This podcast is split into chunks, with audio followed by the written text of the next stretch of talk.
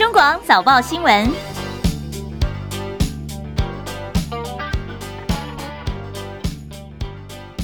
听众朋友早安，欢迎收听中广七点早报新闻，我是张庆玲。今天是中华民国一百一十一年五月二十六号，星期四，农历是四月二十六。好，新闻开始来关心一下天气状况。昨天晚上，大家可能很多地方哦，几乎是全台都感觉到大雨狂炸。好，梅雨锋面的影响，所以昨天呢，紫报现在在全台湾大概十八县市有。大雨特报，甚至有些是豪雨等级哦。刚看到了，在台南地区呢，气象局发布了大雷雨的即时讯息。今由黄恩宏预报员来告诉大家天气状况。预报员早安。好，呃，主持人早，各位听众朋友，大家早安。那今天呢，封面仍然是在台湾上空哦，各地整天都是有降雨的情形，其中可能会有强对流的发展，而造成短延时的降雨。而且今天暖湿的西南风增强，将带来更多的水汽。在中南部地呃平地哦，降雨预估是越晚会越多，会比昨天来的再更明显。那整个西半部及东北部地区的话，都有阵雨或雷雨哦，并且是有局部大雨甚至是豪雨发生的几率。那这样下雨的情形的话，预估是要持续到周六之后才会明显的减缓。那这段时间外出记得都要携带雨具，而且天雨路滑要注意路面的积淹水的情况，小心安全。前往山区活动的朋友也要注意探方落石哦。那气温方面的话，变化不大，低温由北到南是二十二到二十六度左右，而白天的高温，北部是二十五、二十六度，中南部及东半部是二十七至二十九度，感受是温暖潮湿哦。最后在风力方面，今天由于西南风增强，绿岛兰屿将有较强阵风，航行及作业船只请多加留意哦。以上资料由中央气象局提供。好，预报员说这个雨还会再下，今天跟明天两天。是，对。礼拜六才会放晴。对对对，会转多云到晴，会转很热哦。啊、很热，嗯、大概到多少度？各地都可以来到三十度以上啊。是，好，那这样子的所谓的炎热天气是持续几天呢？嗯、下一波什么时候到锋面？从周六开始呢，一直预估到下周一哦，这几天都是比较温暖偏热，而且多云到晴啦。就在中南部偶尔会有一些局部短暂阵雨而已。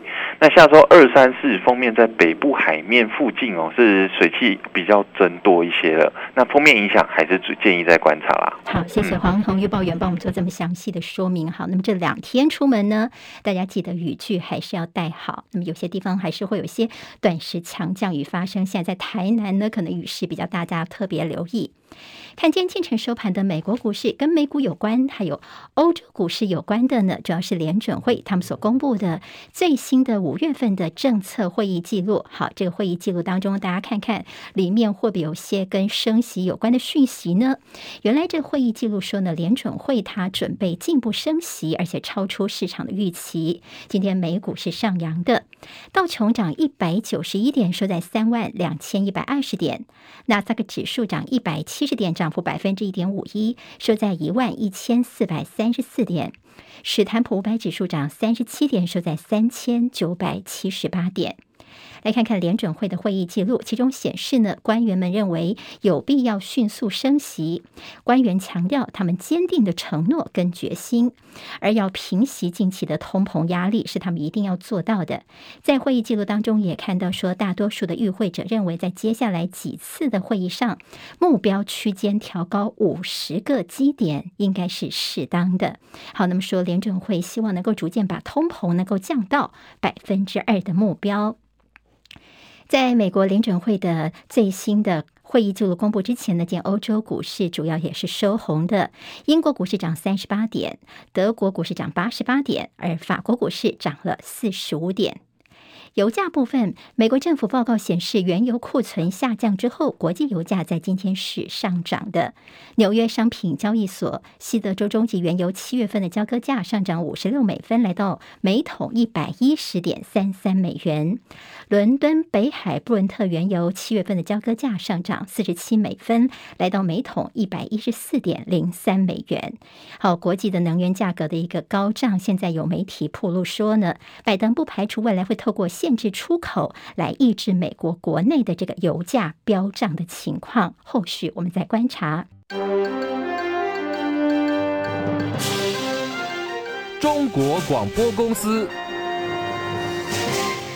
现在时间是七点零六分，欢迎回到中广七点早报新闻，我是今天的代班主持人。今天是礼拜四了，好，这个礼拜的工作日还有两天的时间。好，今天还是庆铃在空中为大家服务。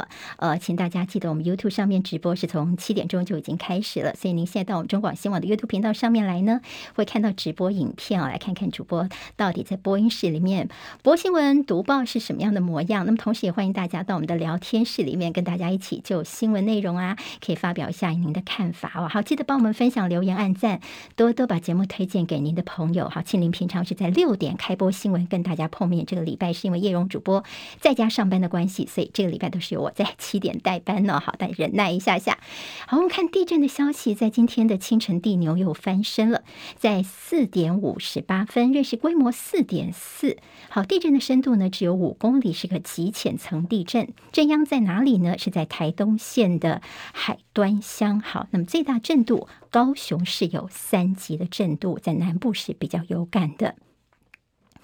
在国内的疫情部分，昨天本土新增了八万九千三百五十二例本土，死亡增加七十六人，七十六人这个数字是创了新高，其中中重症增加一百九十一例。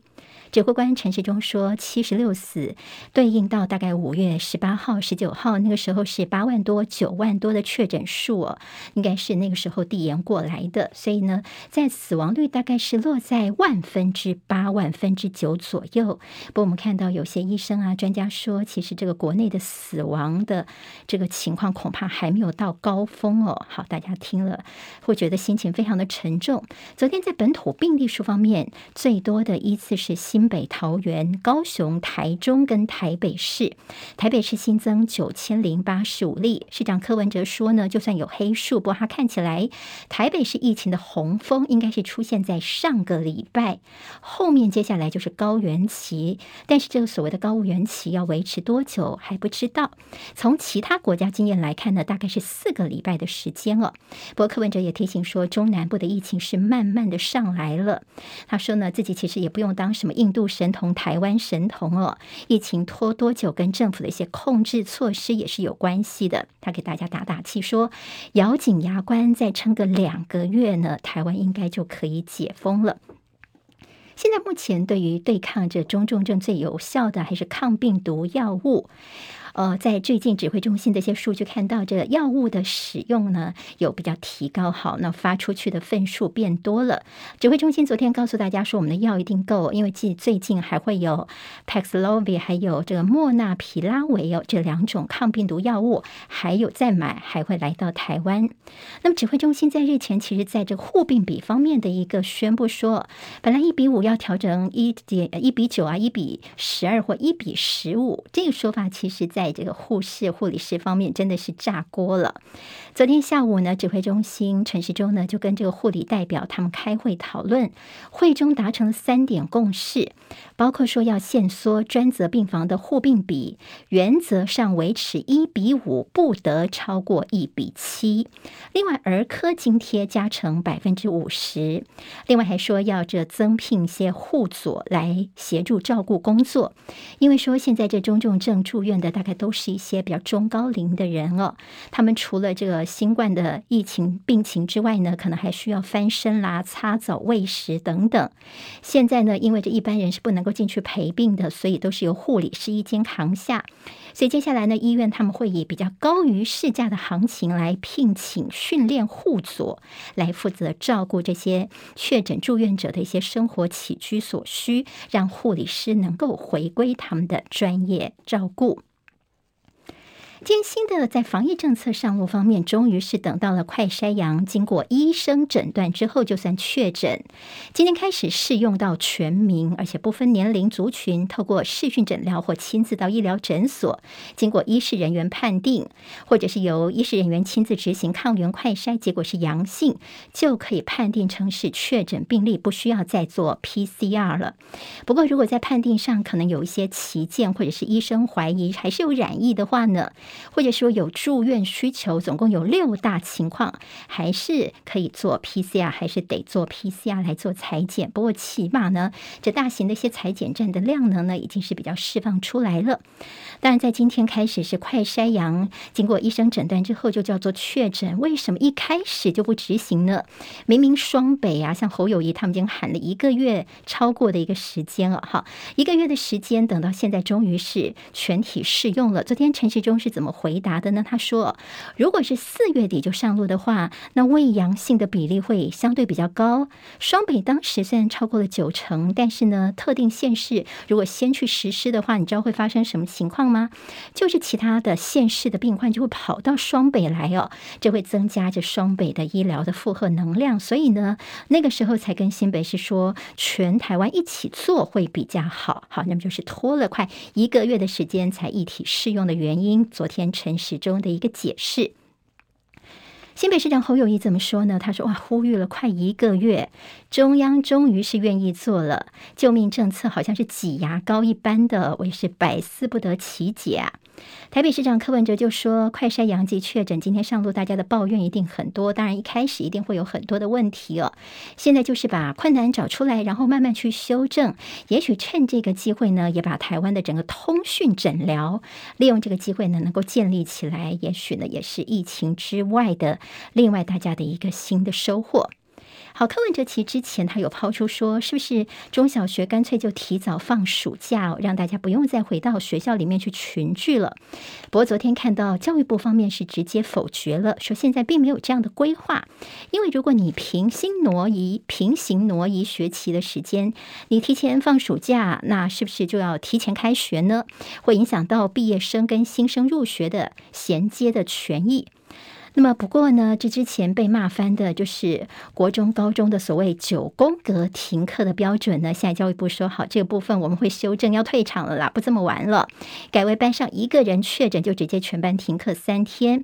至于是否远距教学到期末呢，就看看不同的一些县市还有不同的学校呢来做弹性的处理。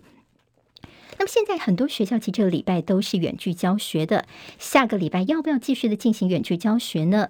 台北市、台中市跟高雄市今天会宣布相关的做法，桃园方面是这个礼拜做研议，新北跟台南呢，他们说由专家在做研究之后呢，他们会再做决定。好，在国际上，从昨天到今天，让人觉得非常的震惊的是，美国德州的一所小学所发生的枪击案。那么最后呢，是二十一名师生死亡，其中有十九个学童。德州州长艾伯特说呢，枪手犯案之前曾经还在脸书上面发布他的攻击计划。美国总统拜登表示，德州枪支法完全错误，该是时候采取行动了。戚海伦的报道。美国媒体报道，当局证实枪手是当地十八岁的拉莫斯。昨天，他持枪攻击德州尤瓦尔迪的洛伯小学之后，遭到警方击毙。犯案的动机还在调查。德州州长艾波特说，拉莫斯犯案之前十五分钟曾经在脸书公布攻击计划，使用的是 AR 十五攻击型步枪。德州官员强调，枪手有心理健康问题，拒绝在德州采取更严格的枪支管制措施。这起枪案震惊全美，一共造成了二十一人死亡。还有十七人受伤，伤者没有生命危险。枪手前往校园犯案之前，枪击了自己的祖母，祖母脸部中枪，随后报警。共和党籍的德州州长艾波特召开记者会时，遭到了民主党政治人物反永枪的欧洛克当面指责，表示这起惨剧要算在州长头上。美国总统拜登表示，将和第一夫人前往德州慰问。拜登说，所有美国人都必须站在一起，为尤瓦尔迪社区的苦难而努力。他还直指青少。少年能合法购买为杀人而设计和销售的武器是错误的。记者戚海伦报道。好，这是美国历来死亡人数第二多的小学枪击案。这所小学呢，其实再过两天就要放暑假了，没想到却发生这个夺命的枪击事件。根据德州官方的数据呢，罗伯小学在二零二零到二零二一学年度总共是五百多个学生，百分之九十是拉丁裔，百分之八十一是来自于经济弱势的家庭。好，那么在这样的一个事件，也想起了在二零一二年康乃狄克州的桑迪胡克小学的枪击事件。那个时候呢，是总共有二十六人死亡，而当时呢，那位凶嫌他在行凶之前还竟在家里面枪杀了自己的母亲。而对照昨天这起在德州小学的枪击事件呢，凶手在行凶之前是枪伤了自己的这个祖母，这中间也有非常恐怖的巧合。一如西方预期，美国总统拜登前脚才刚刚离开日本，回到美国，北韩马上就试射了飞弹了。北韩昨天是一口气试射了三枚导弹。南韩情报还说呢，北韩正在为核试爆进行准备。好，看到是北韩今年的第十七度的武力展示，也是尹锡悦南韩新政府上台之后的第二次。而尹锡悦昨天也马上召开了他上任之后的第一次国安会议，来商讨对策。而昨天晚上有最新消息说，日本证实说，美国跟日本的军机呢，昨天有一起升空飞越了日本海。对于中俄军机昨天才联合的这样的一个升空军演呢，这个时机点其实也引起了大家的一些揣测跟想象。五月初以来，在北美跟欧洲出现了多起罕见的猴痘病例，外界担心。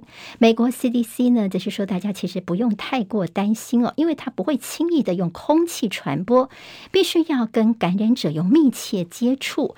那么世卫也说，目前他们所发现猴痘病例大概跟一些不安全的性行为比较有关系。好，这是跟猴痘有关的最新消息。中国广播公司。现在时间是七点十九分，欢迎回到中广七点早报新闻，我是今天的代班主持人张庆玲。我们 YouTube 上面现在有两千多位朋友在线上了，不过我们的这个在聊天室里面朋友其实也非常的着急哦，说哎呀，整个按赞的数哦，按赞数没有起来，所以请在线的朋友帮我们按赞，还有多多的留言分享哦，好，帮我们增加一下七点早报的触及率。好，看在乌克兰的相关情势，乌克兰总统泽伦斯基呢，他最近对于西方不太高兴，因为他批西。方不团结，他说呢，该支持乌克兰抵抗俄罗斯侵略到什么程度？好像这西方国家大家的意见都不一哦。他也特别点名了一直阻挠欧洲联盟对俄罗斯实施石油禁运的匈牙利。好，另外呢，泽连斯基他重申说，他自己只愿意跟俄罗斯总统普廷直接谈判，不希望中间还有什么中间人进行调解。那还说是俄罗斯方面一直对于谈判采脱自觉。另外他说呢，乌克兰方面会持续奋斗，直到收复所有的失土。看到俄罗斯总统普亭在今天签署了命令，他简化乌克兰南部居民取得俄罗斯护照的程序。就乌克兰基辅方面很不高兴，说这根本就是侵犯我们的主权。看到欧盟提议制定要新的规定，就是说要让俄罗斯的一些权贵呢更难逃避制裁哦。他们说要把他们的资产给没收，没收拿来做什么呢？希望能够协助乌克兰的重建。克里姆林宫在今天呢释出了俄罗斯总统普廷前往莫斯科的一处军医院探望在乌克兰作战之后呢受伤的一些官兵哦，那么强调说这些伤兵都是我俄罗斯的英雄，应该被当作英雄来对待。这也是俄罗斯入侵乌克兰以来第一次对外公开普廷到医院探视伤兵的画面。好像俄罗斯国会呢，他们还通过了一项法律，就是取消民众从军的年龄的上限，所以外界就觉得说，这代表俄罗斯方面可能正在为在乌克兰这边投入更多的兵力来招募。好，另外看到在。物资部分呢，乌克兰的黑海港口呢，在战争之后立刻已经遭到封锁，所以超过两千万公吨的谷物现在是滞留在乌克兰的谷仓里面，现在已经进入了一个全球粮食危机了。俄罗斯外交部呢，现在也放话了，说如果要避免爆发全球的粮食危机，国际社会必须要解除针对俄罗斯进军乌克兰所祭出的制裁。哪些制裁你们该拿掉呢？包括解除对俄罗斯出口跟金融交易所寄出的制裁。在全球糖价部分，倒是要特别留意的是，在印度的一个动作，为了避免他们国内糖价供应吃紧飙涨，所以全球最大的糖生产国印度，他们打算从六月一号开始限制糖的出口，而这个产季出口量上限是设在一千万吨，这代表这是印度政府六年来首度的出口管制哦，那么等于是推升了全球的糖价，可能是接下来我们就会看到的了。就在联合国人权事务高级专员八十来他进入新疆访问的时候，看到这两天的西方媒体他们大做的是有一份由成千上万个文件所组成的，说骇客入侵之后拿到的所谓新疆警察的秘密文件哦。那么包括了德国的《明镜周刊》啦，英国广播公司，总共有十四家媒体同步曝光了这个新疆警察的文件。那么内容是什么呢？说是被关押在维吾尔族穆斯林被捕啊，还有受虐的一些照片。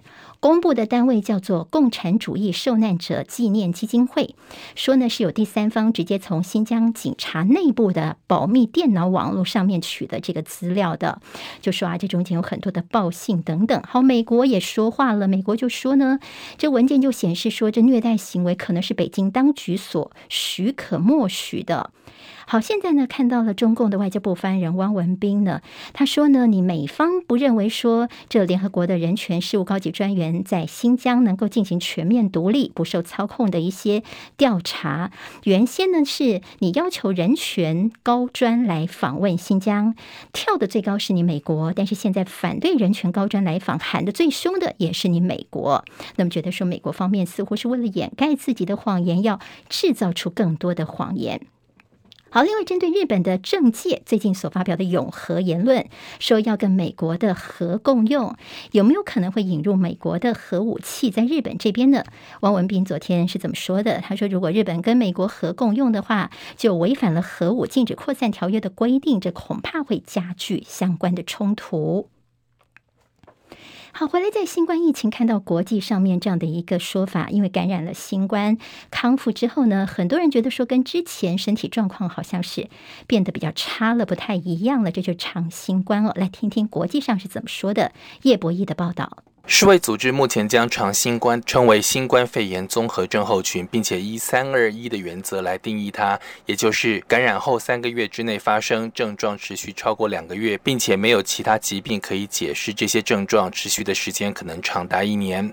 长新冠的情况个别患者可能不同，根据到目前为止医界所汇整的资料，至少包括全身倦怠、呼吸易喘、肌肉酸痛、胸痛、胸闷，还有思维迟钝不清，也就是一般人通称的脑雾。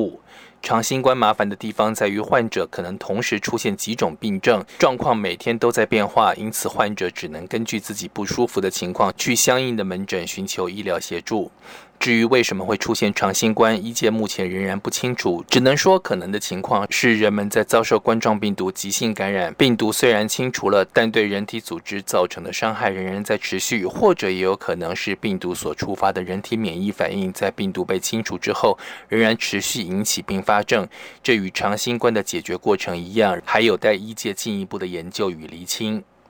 中广记者叶博弈在台北报道：美国的 CDC 有一份针对两百万人一个大型的研究，就发现说，美国六十五岁以下罹患新冠痊愈的成年人有五分之一的人，有五个人当中呢，至少有一个人出现至少一项可以被视为叫做长期后遗症的健康问题。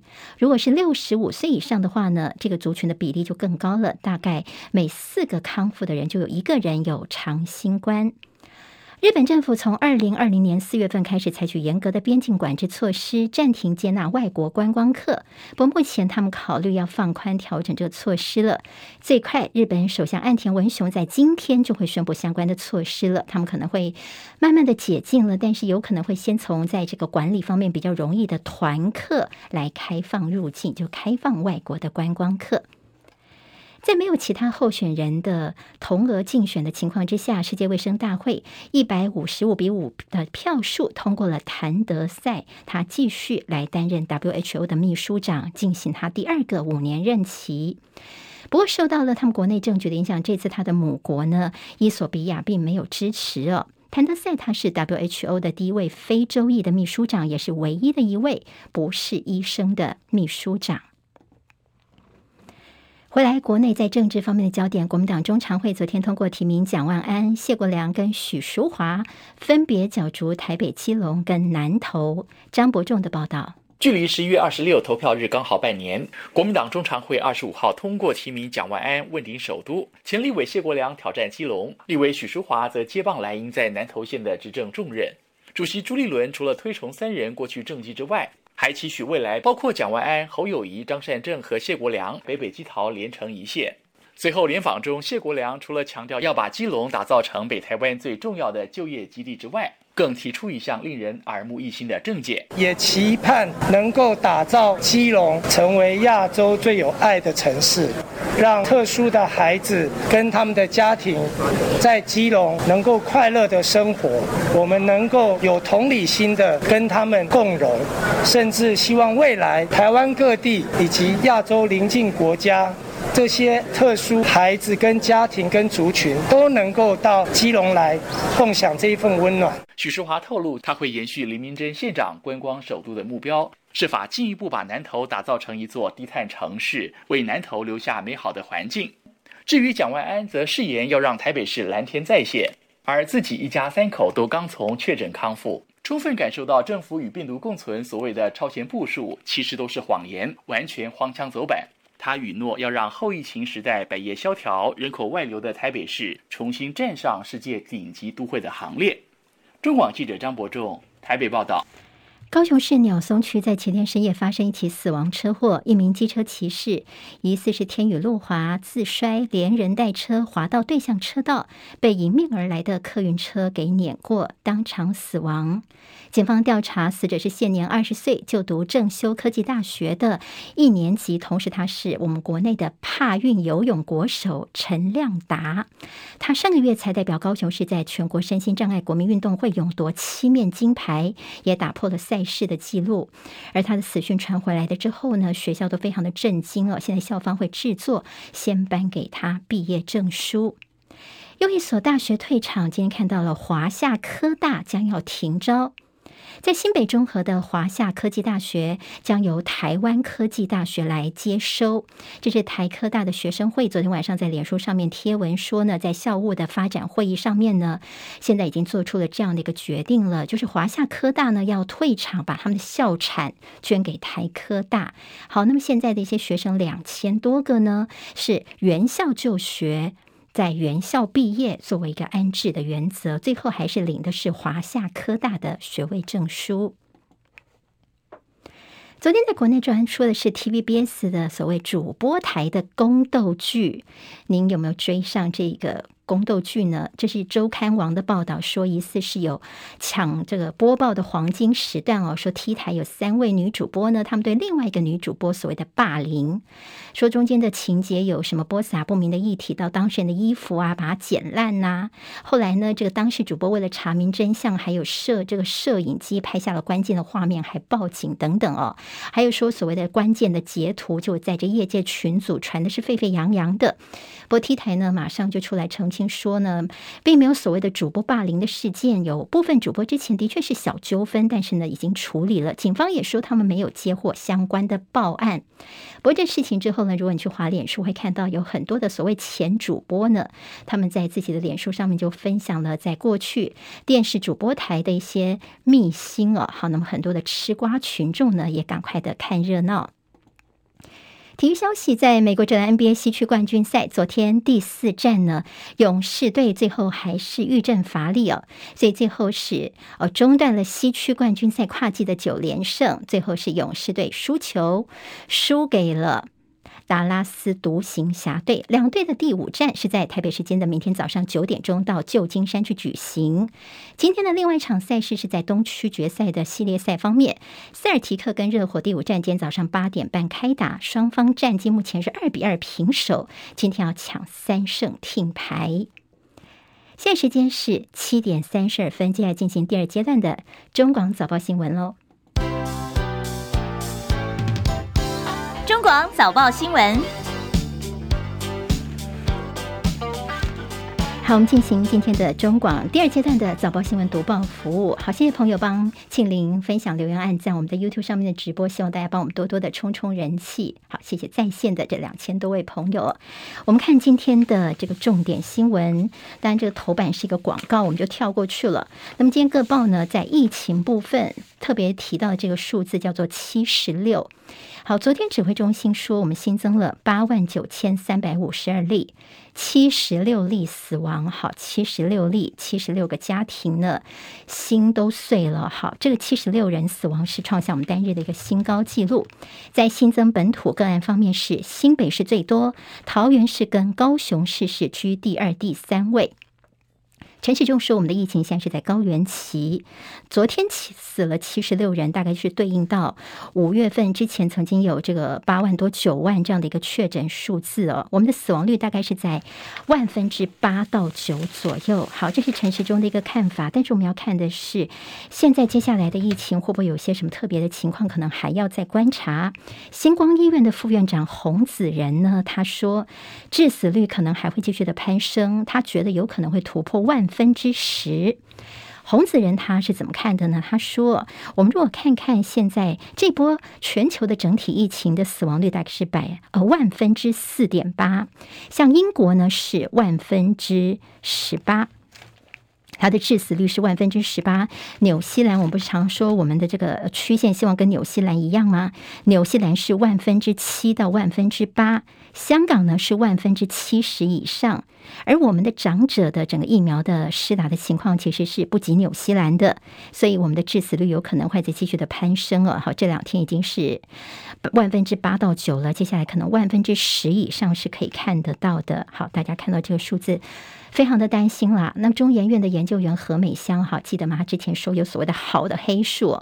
何美香其实一直告诉大家不用太担心啊。他就觉得说，因为你每个地方哦，它的整个疫情情况有它的流行曲线啦，还有一些呃人口密度啦，一些生活习性都不太一样，所以确诊数暴冲上升的这个几率呢，整个暴冲的情况应该不太大哦。未来应该不会有高峰，只会有高原，好，就是这样高高高高的，不会有什么像是埃菲尔铁塔一样。这样整个冲上去哦，好，今天开始的比较大的一个改变就是，全民从今天开始都可以快筛阳，就叫做确诊了。而且我们前面新闻有提到说，有些状况还是可以去做 PCR 哈。有时候你这明明是快筛，但是阴性，但是又有症状的话呢，那这个时候其实用 PCR 可能会比较精确一点哦。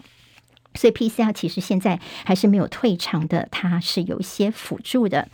指挥中心呢，其实也告诉大家说，我们没有一开始四月底时候就上路，就是我们希望全台湾能够一起试用啊。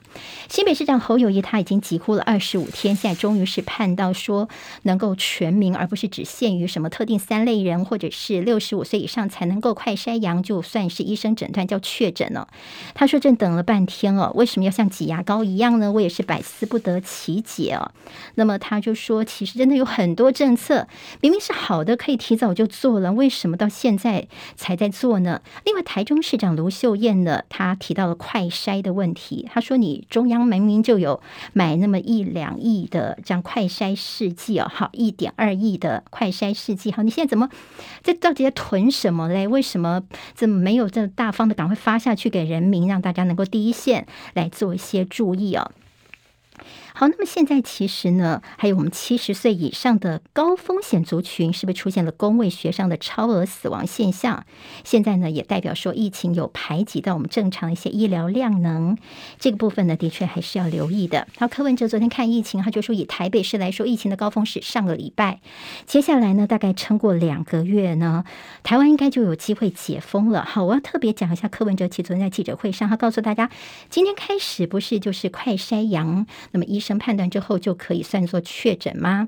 那几个大家的分流做法哦。第一个最鼓励的就是大家做试训。那怎么做试训呢？也许你可以去查询一下，呃，也许你们家附近有哪一些试训的诊所，有些配合的。那你以后呢，你如果真的有问题的话，你就是用这个试训的方式，这是第一个。那么第二个呢，如果你是所谓的高危险群，像是六十五岁以上，或是你即便是六十五岁以下，但是你其实是一些比较重症的高危险群的话呢，那那些人，请你去医院的防疫急门诊。好，这个是第二个族群。那么第三个族群呢，就是一般可能就是比较年轻啊，没有什么其他一些慢性病的族群哦。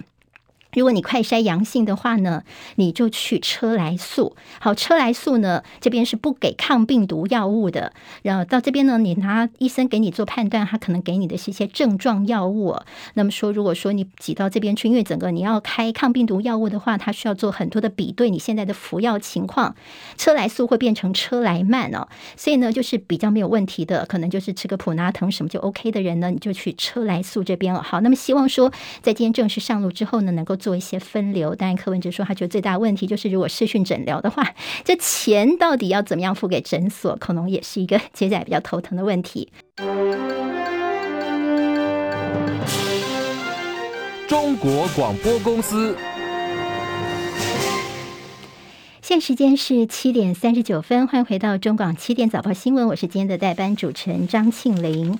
好，我们刚刚谈到了今天开始一个新的政策，那么其实大家还是非常关心的是，国内儿童重症死亡率远高于邻国，染疫比例百分之五点八四，高于整体族群的平均值。昨天又将增加了一个重症并发脑炎的孩子哦，所以在野就批评说，整个防疫配套根本就不到位，所以一些比如说在政治方。方面的，像马英九前总统就说：“你看哦，有政府安心吗？我们怎么能够不愤怒呢？”民众党就虽然说台湾要怎么样能够跟得上世界啊？我们的孩子呢，现在在遭遇到病毒这样的一个呃些威胁。陈时中其实之前也有说，他没有想到儿童重症并发脑炎的情况会这么多。那么医生就说，我们应该很早就提醒，看香港的事情就摆在前面，让我们来看哦。好，咱们看到了儿童 BNT 疫苗昨天的一个开打。现在有个新的名词叫做“儿童疫苗之乱”。家长骂翻了，因为呢，在像以屏东来说，南部的屏东有家长下雨天嘛，这两天梅雨的关系是冒雨的，撑着伞呢，在这边准备要帮带小孩去打疫苗。那么有些呢是怎么预约都预约不到哦。那么台南也被骂翻了，因为台南一下子呢是说入校施打，一下又说要上网预约哦，就没有预约到的家长就跑到了这个黄伟哲的脸书里面去灌爆了，这是在台南的一个情况。那指挥中心告诉大家说，不要担心，不要担心，我们接下来在五月底的时候还会有三十三万剂的 BMT 辉瑞疫苗儿童疫苗的到货，所以呢，呃，大家要打一定都够的，大家现在不要太过紧张。自由时报今天告诉大家说，这个六月六个月大到未满六岁适用的莫德纳幼儿疫苗，现在已经是送审 EUA 了。另外，我们指挥中心也非常关心，说接下来这个儿童并发脑炎要怎么样预防哦。所以现在林奏炎呢，他现在已经出来组一个专家团队了，就说怎么样来找到说小孩子病况变坏的那个转折点，希望能够提早发现，那么让这个情况不要再继续的恶化下去哦。烟自由还有一个数字，大家可以看一下。这是呢，虽然我们现在呃，现疫情在升温，但是所谓的超额死亡率呢，是一个非常重要的指标。所以，经济学人的统计说，台湾每十万人的超额死亡数是负的十八，跟列支敦斯登并列于世界第二，仅次于纽西兰的负三十五。号，我们是全球第二低的，意思就是说，其实我们的这个防疫情况做得还是不错的哦。自由时报的报道，旺报今天在头版头条提醒台商啊，要特别留意的是，从五月三十号开始，好，今天是五月二十六号，五月三十号下个礼拜开始呢，两岸航班现在会有一个变化，必须要四十八小时要有两次的核酸报告，因为台湾的疫情变严重，那么现在呢，就说如果你要入境大陆或从大陆返台的这两岸航班乘客，你就要起飞前四十八小时呢要 PCR 做两次哦，好，那么其实。通常要出境的人要自费嘛，在台湾自费一次是四千五百块钱左右。好，现在四十八小时之内要做两次，也就是你要花九千块钱哦。好，所以很多的台商就说，我们政府是不是可以调降一下自费做 PCR 的这个筛检费用啊？不然这样下来真的是负担蛮重的。来看看大陆他们这个做核酸的钱哦，大陆的核酸检测是再降价，单次低于十六块钱人民币。好，这个数字听起来大家觉得说，哎，好像差别是有一点点大，台湾实在是有点太贵了。好，我们看到在联合报今天的内页，好，还是头版是广告，内页的 A 二版面呢，看到是在台湾的这些台海的问题。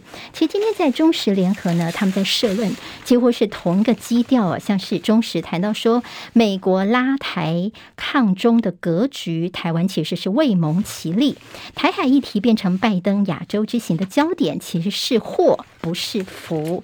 其实就从拜登这次亚洲之行呢，他提到说呢。呃，他想表达的是，他不会重欧轻亚洲，那么也把说，哎，可能会这个武力呃来这个护台的说法引起了很多的讨论，军事介入等等，但北京的抗议啊，那么到底台湾在中间，我们要怎么样来自处呢？今天中时跟联合的社论，大家可以参考看看。好，美国现在的这个做法呢，其实北京还是已经强烈抗议了。昨天看到了最近共军的这个战区呢，在台海周边海峡、海域、空域呢，进行了多兵种的联合战备跟实战化的演练，并且说这是对近期美台勾连的严正的警告。当然，对于共军的动作，我们国防部说，我们都有全程在掌握。今天还有看到我们的外交部的政次呢，他叫做田中光。昨天在立法院的谈话。让大家觉得 有一点点是不是状况外呢？主要就是这次呢，美国他们所主导的 IPEF，就是亚太经济架构呢，台湾并没有被加入这个十三个创始的这个成员之一哦。那既然大家昨天在立法院就问我们的外交部，那这个次长呢叫做田中光啊，那就问他说：“那你是怎么知道的呢？”他说他是看报才知道的。然后就问说：“那我们的外交部长吴钊燮知不知道呢？”他说：“这个部分他不能够回答哦。”好，那其实田中光他还引起争议的谈话，就说，那起码哦，美国在这个成立架构的前一天的时候呢，还记得吗？苏立文有透露说，这个架构里面没有台湾哦，等于有前一天让我们知道，这是符合台美之间的默契，对台湾呢，这算是一种尊重哦。好，这样子都叫做尊重，其实大家有点听不下去，有点好像我们自甘当美国的小弟吗？明明人家呢，就是对媒体在谈话的时候就说这里面没有台湾，那你觉得说他有先透露了？这算是尊重我们哦，大家觉得说好像这个不太让大家能够接受。好，不是只有蓝营是这么说的。其实，在民进党方面，像是罗志正昨天就问田中光哦，说你身为政次，那个田中光说啊，他个人意见，他说你是政次哎，但是呢，你又说你不能够代表外交部回答，这说不过去。而且是说看了报纸才知道，怎么会让就说哎，怎么会是这样子回答呢？然后他说啊，至少他在公布之前有先跟我们讲。罗志正就说，如果你真这样子唾面自干的话，我也认了。好，罗志正是这样说。那王定宇呢，他就说，哎。坚若磐石，你一直说在嘴巴上面，但是事实上是要建立在这事实的基础上，不是在口号而已哦。所以看到了，不管是蓝绿啊、在野啊，或者是这个执政党呢，大家其实对于外交部最近在这 IPF 的状况外是很有微词的，包括说呢，怎么在一开始的时候名单有没有我们，你好像都没有办法能够掌握。那现在有人家呃说有提前这一天说，你就觉得好像他有体谅我们的一个状况。况了哈，其实呢，就是说这中间好像似乎是一些宣传而已，这是我们的外交部的情况嘛。今天在中时联合其实有些相关的报道了。自由时报今天在内页当中有提到的是，在所谓的新疆警察档案的外流。好，现在在西方媒体他们公布了一个说，骇客所这个入侵到这个新疆警察的电脑里面，找到了一个机密文件，里面是什么中国大陆啊，危害新疆维吾尔族人的大规模的拘留啊，迫害人权的一些证据哦，还说这背后就是习近平直接主导的。那这样的一个报道，今天当然在自由时报是放在内页的 A 五版面。好，你要看今天《自由时报》最关心哪一个新闻？我们都说他们头版是广告嘛，所以翻到内页，他们关心的是什么呢？国民党。好，那么非常关心的是国民党在桃园这边的状况哦。好，那么其实呢，今天还看着《自由时报》的社论呢，他就说我们来看看国民党的家务事。当然就说桃园哦，这次整个提名风波，张善政这几天呢，其实是频频吃了闭门羹。但是今天自由呢，社论的角度是要告诉大家说，你知道吗？其实从这个中间我可以看到国民。党的这个威权心态。在过去呢，他就细数了国民党的威权文化之前的一些影响哦。好，就说呢，所以你一贯是呃上面命令下去，下面就要做，所以才会在这个张善政的提名的问题上面看到了这样的一个算是这个混乱的场景。好，今天在自由时报呢，他们 A 二版面大做的是张善政昨天的突袭送礼，但是被这个桃园的议长邱义胜给拒收了。好，我们还记得吗？在新闻当中，前两天有说张善政呢，他本来要去见这个桃园市议会的议长邱义胜哦，结果邱义胜就说他没有约啊，而且他们要主持会议哦，所以后来张善政就第一次吃了闭门羹，昨天又所谓的第二次闭门羹啦。怎么一回事呢？其实张善政他昨天的行程哦，昨天早上时候他跟中广董事长赵少康呢，其实有一些这个谈话。那呃，张善政也说，对之前这个去见议长的这个部分是他自己没有沟通好，他也承认自己做的不够。呃，昨天赵少康是这么说的，但是现在在桃园有这么多的一些呃在提名方面的一些纷纷扰扰，但是他也这个有点鼓励张善政，就说呢，这是好牌，就是好牌哦，好牌是打不烂的。好，那。那么结果呢？就在这个呃，赵少康跟张善政碰面没几分钟呢，其实在一段时间之后，就是这个邱义胜，好，这是桃园议长哦，他其实跑去找谁呢？去跑去找罗志强，就是前台北市议员罗志强。罗志强现在在国民党内已经 no 数了，已经没有提名的机会了。所以呢，其实这个邱奕胜他是之前跟罗志强敲好在中午碰面哦，所以他也自己给他两个人有一些互赠礼物啊，打打气等等。好，那昨天下午才是张善政的第二次闭门羹，因为呢，其实张善政呢，他昨天下午本来是要到议会去拜会一个议员，叫做詹江村哦村长，结果呢取消了，但想要人来了嘛，所以他就带了一个礼物，他自己这个什么茶树油精，因为还有在种茶树，在花莲这边，他之前是呃有一段时间在这边。有些浓浓雾的情况，好雾浓的情形。那现在呢，他就送了自己的这个茶树油精过去了。本来想说端午节要到了，就送给议长。那当然，这个邱义胜呢，早上时候这张善政就找助理去沟通一下哦。但是呢，诶，他这邱义胜他已经先跟罗志强这边约好，所以他其实是没有碰到面。但是问题就出在说呢，昨天从张善政他下车之后呢，其实媒体就一直有拍到说，诶，他们有。送礼物进去，那其警卫呢，打电话上去之后就挡了这个礼物哦。那么甚至他其实里面写了一个小卡片，他也不收。那昨天在下雨，桃园在下雨，所以呢还拍到说这个呃人都已经上车了，警卫还追出来，要赶快把张善政送的礼物跟卡片全部都给他退回去，塞回车上去哦。所以这就是所谓的突袭送礼的这第二次的这吃了闭门羹。好，那么现在在国民党内的整个整合情况，大家也就非常的担心哦。像吴伯雄也提出这说法，说大家一定是要好好的整合。好，那么现在到底国民党有没有机会整合下去呢？要顾全大局啊，千万不能够再同归于尽。今天早上八点钟会看到张善政他约了罗志强，他要去参与罗志强他在桃园这边的行脚。罗志强已经说了，好，可以欢迎可以来，但是呢，我们不谈选举哦。那我们就是主要是为桃园这边呢，大家来参加关心疫情，他都是非常欢迎的。好，在民进党方面说，我们北北桃不急着先排哦，因为呢，现在呢不设定在七月的全代会之前全部都完成提名。现在看起来你蓝要乱，你就自己赶快先去乱，我们不急哦。在新竹市长选战方面，恐怕会上演三个女人的战争，因为传副市长沈慧虹要披绿营的战袍，会跟徐新莹跟。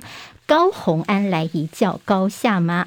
联报今天内页提到了德州的小学枪响，拜登喊立法控枪。好，每次有什么校园枪击事件之后，马上就有很多的声音说一定要管制枪支哦。但是其实限枪讲了九年多，到现在一点进展都没有。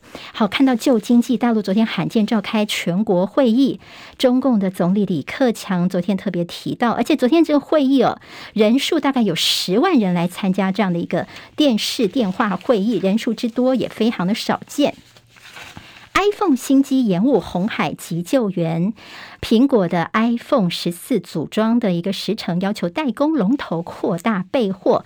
洪家军带头，昨天台股是上了万六。还有就是振兴旧产业，现在要加码百亿元锁定观光跟餐饮业。国发会在今天行政院会会提案，特别要分别争取六十亿跟三十三亿元的这样的一个经费。